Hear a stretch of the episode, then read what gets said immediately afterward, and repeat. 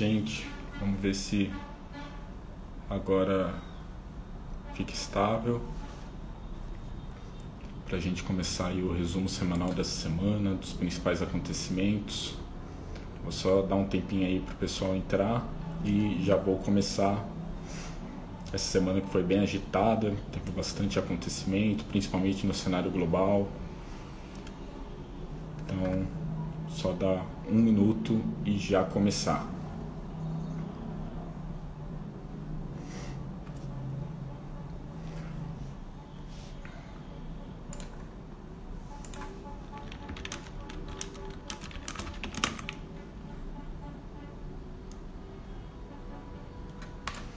Bom, gente, vamos lá. É, até para não atrasar muito isso daqui, é um papo rápido mesmo, né? Os principais acontecimentos aí da semana, do cenário econômico, político, o que aconteceu aí que acabou impactando os, investi os investimentos, né? E o cenário é, de investimento como um todo aí, que gerou algum tipo de preocupação para os investidores, né? Acho que não dá para começar é, essa semana, não dá para começar esse resumo sem falar do acontecimento de segunda-feira, né, que foi a queda aí do Facebook, WhatsApp e tudo que está ligado a essa empresa que é gigante. E acho que isso daí foi serviu mais como um alerta mesmo, né, para a gente ver como a nossa vida está é, ligada a isso, como a gente depende desses canais aí de comunicação. Então afetou desde do, da comunicação pessoal até no trabalho de muita gente, né, inclusive no nosso aqui do escritório. Então, é, esse acho que foi o principal acontecimento logo no início aí da semana, né? Mas a gente teve uma semana aí bem conturbada em relação a risco global, né? Teve desde problema aí de, da dívida do setor imobiliário da China, que continua sendo uma, uma preocupação, né? para os investidores, até mesmo a crescente preocupação com a crise energética europeia, principalmente relacionada ao preço do gás natural, que impacta tanto né, na economia europeia, principalmente agora chegando o inverno, já que o gás natural é muito usado nos sistemas de aquecimento, seja residencial, seja comercial, né? E também não tem como não falar é, do que rege aí a economia mundial, que são os, que é os Estados Unidos, né? e o, o, principal preocupação em relação aos estímulos monetários e ao teto de gasto dos Estados Unidos. Mas antes de mais nada, é, falar aí do principal é, termômetro da nossa economia mesmo, da economia nacional, que é o relatório Focus, que é divulgado pelo Banco Central toda segunda-feira, e nele passam as principais é, previsões mesmo dos principais indicadores de mercado, é, seja IPCA, Selic, para o investidor conseguir ter uma projeção do que nos espera né, daqui para frente é, quando fala de investimento. E no relatório divulgado na segunda-feira, acho que o principal, a principal alteração foi o registro aí da elevação é, do IPCA, da nossa inflação, de 4,12% para 4,14% é, para 2022. E essa projeção, há um mês atrás, estava em 3,98%. Então isso mostra aí que é, já está sendo esperada né, uma inflação maior lá na frente e a gente está ficando cada vez mais longe da meta né, de, de inflação estabelecida aí para 2022, que é de 3,50%. Então vale a pena acompanhar. De, dos mais dos demais indicadores, PIB, taxa Selic, até a projeção aí de câmbio, continua tudo estável, tudo estável no que eu quero dizer é continua dentro das projeções, dentro do que já estava antes nos outros relatórios. Vale falar da, do dólar, né, que é tão acompanhado aí pelos investidores, principalmente para quem gosta de investir no, no cenário internacional, que para 2021 é, continua uma projeção de 5,2 para o câmbio, para o real frente ao dólar, né? E para 2022 está uma média aí de 5,24 reais o dólar, né? É... Essa semana também foi muito falado, muito discutido em relação à tensão, em relação ao teto de gastos dos Estados Unidos. É... e isso gerou muito estresse no mercado, porque o teto de gastos, se os Estados Unidos de repente estoura o teto de gasto, isso pode gerar calote pode enfraquecer uma das principais moedas né, que a gente tem, uma das principais não, a principal moeda que a gente tem na economia mundial e levaria aí a uma recessão tanto nos Estados Unidos quanto mundial, por isso que era uma preocupação muito grande é, e foi muito discutido, teve muita tensão durante a semana, mas graças a Deus no final dessa semana é, teve uma, uma negociação e foi acordada aí a, é, essa dívida, né, o teto da dívida dos Estados Unidos para 480 bilhões de dólar. E isso aí o Tesouro do país estima que é, esse valor é suficiente para garantir uma solvência do país até dezembro, até dia 3 de dezembro, o que é ótimo. Então a gente tem esse respiro, tem esse prazo aí para os Estados Unidos conseguir continuar é, estimulando a economia e continuar é, não, é, não estourar esse teto de gastos né, que teria um impacto tão grande na economia mundial.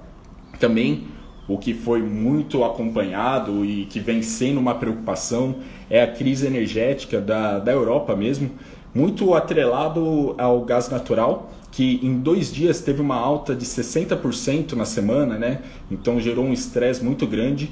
Isso se dá em um cenário que é chegada, o chegado, estamos chegando próximo aí ao inverno europeu e o gás natural é muito usado para os sistemas de aquecimento, é, seja residencial, comercial, europeu, né? E aí isso teve uma causa muito muito ligada à diminuição da distribuição de gás natural pela Rússia, né, para a Europa.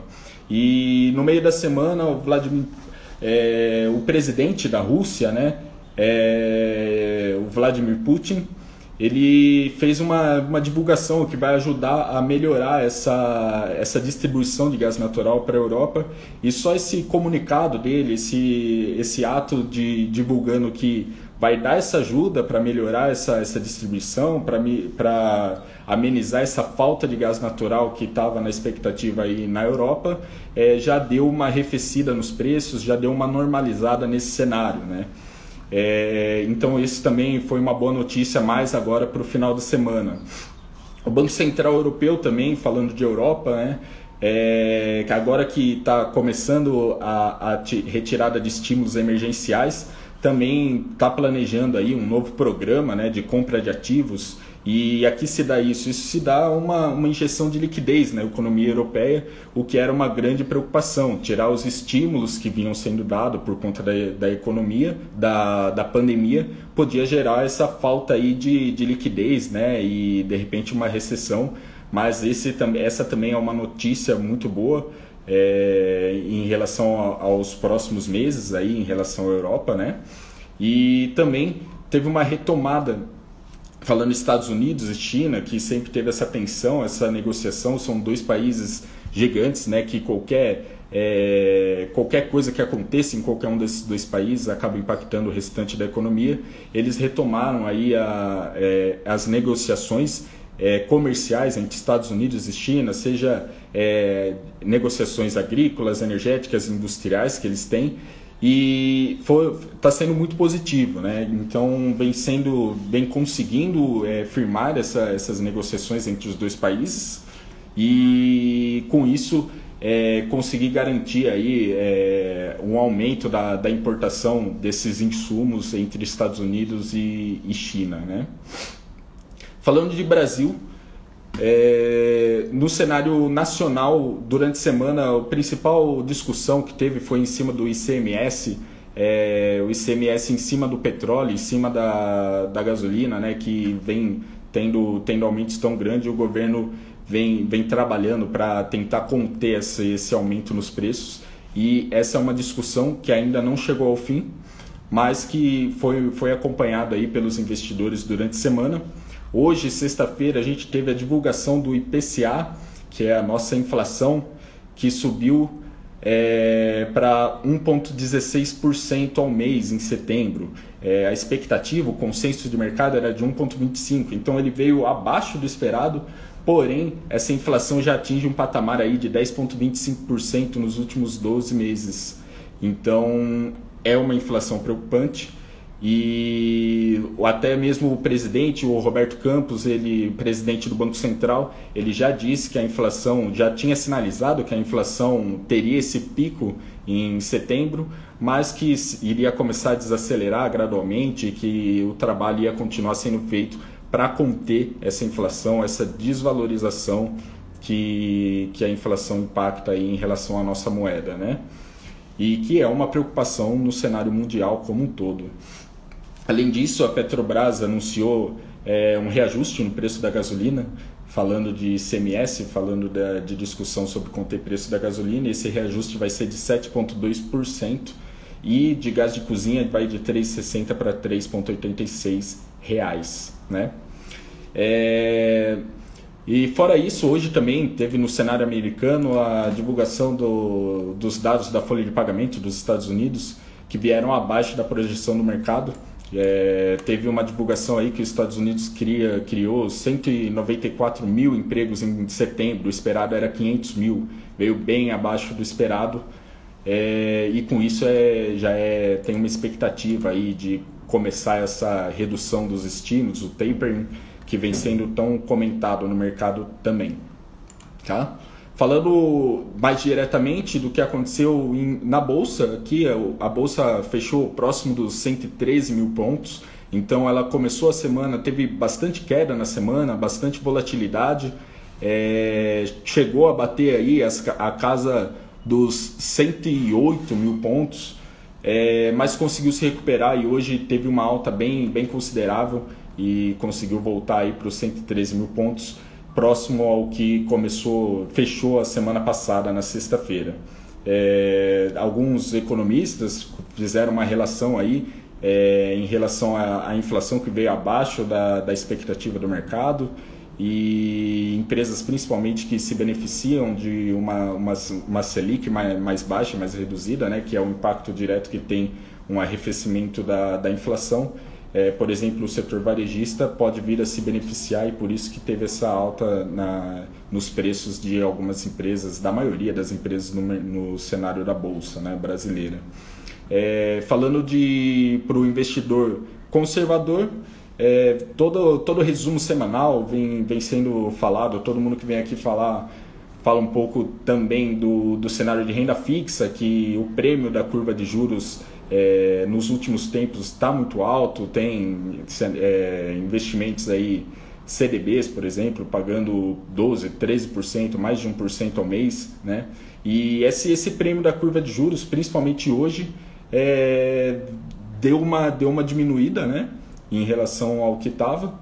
Então a gente já enxerga uma redução desse prêmio e a expectativa é que esses prêmios de ativos de renda fixa comecem a, a diminuir, a voltar em patamares normais. Então, por isso que é tão importante procurar o assessor, aproveitar esse momento para não perder o timing aí, porque tem coisa muito boa. Falando da, da bolsa, da mesma forma.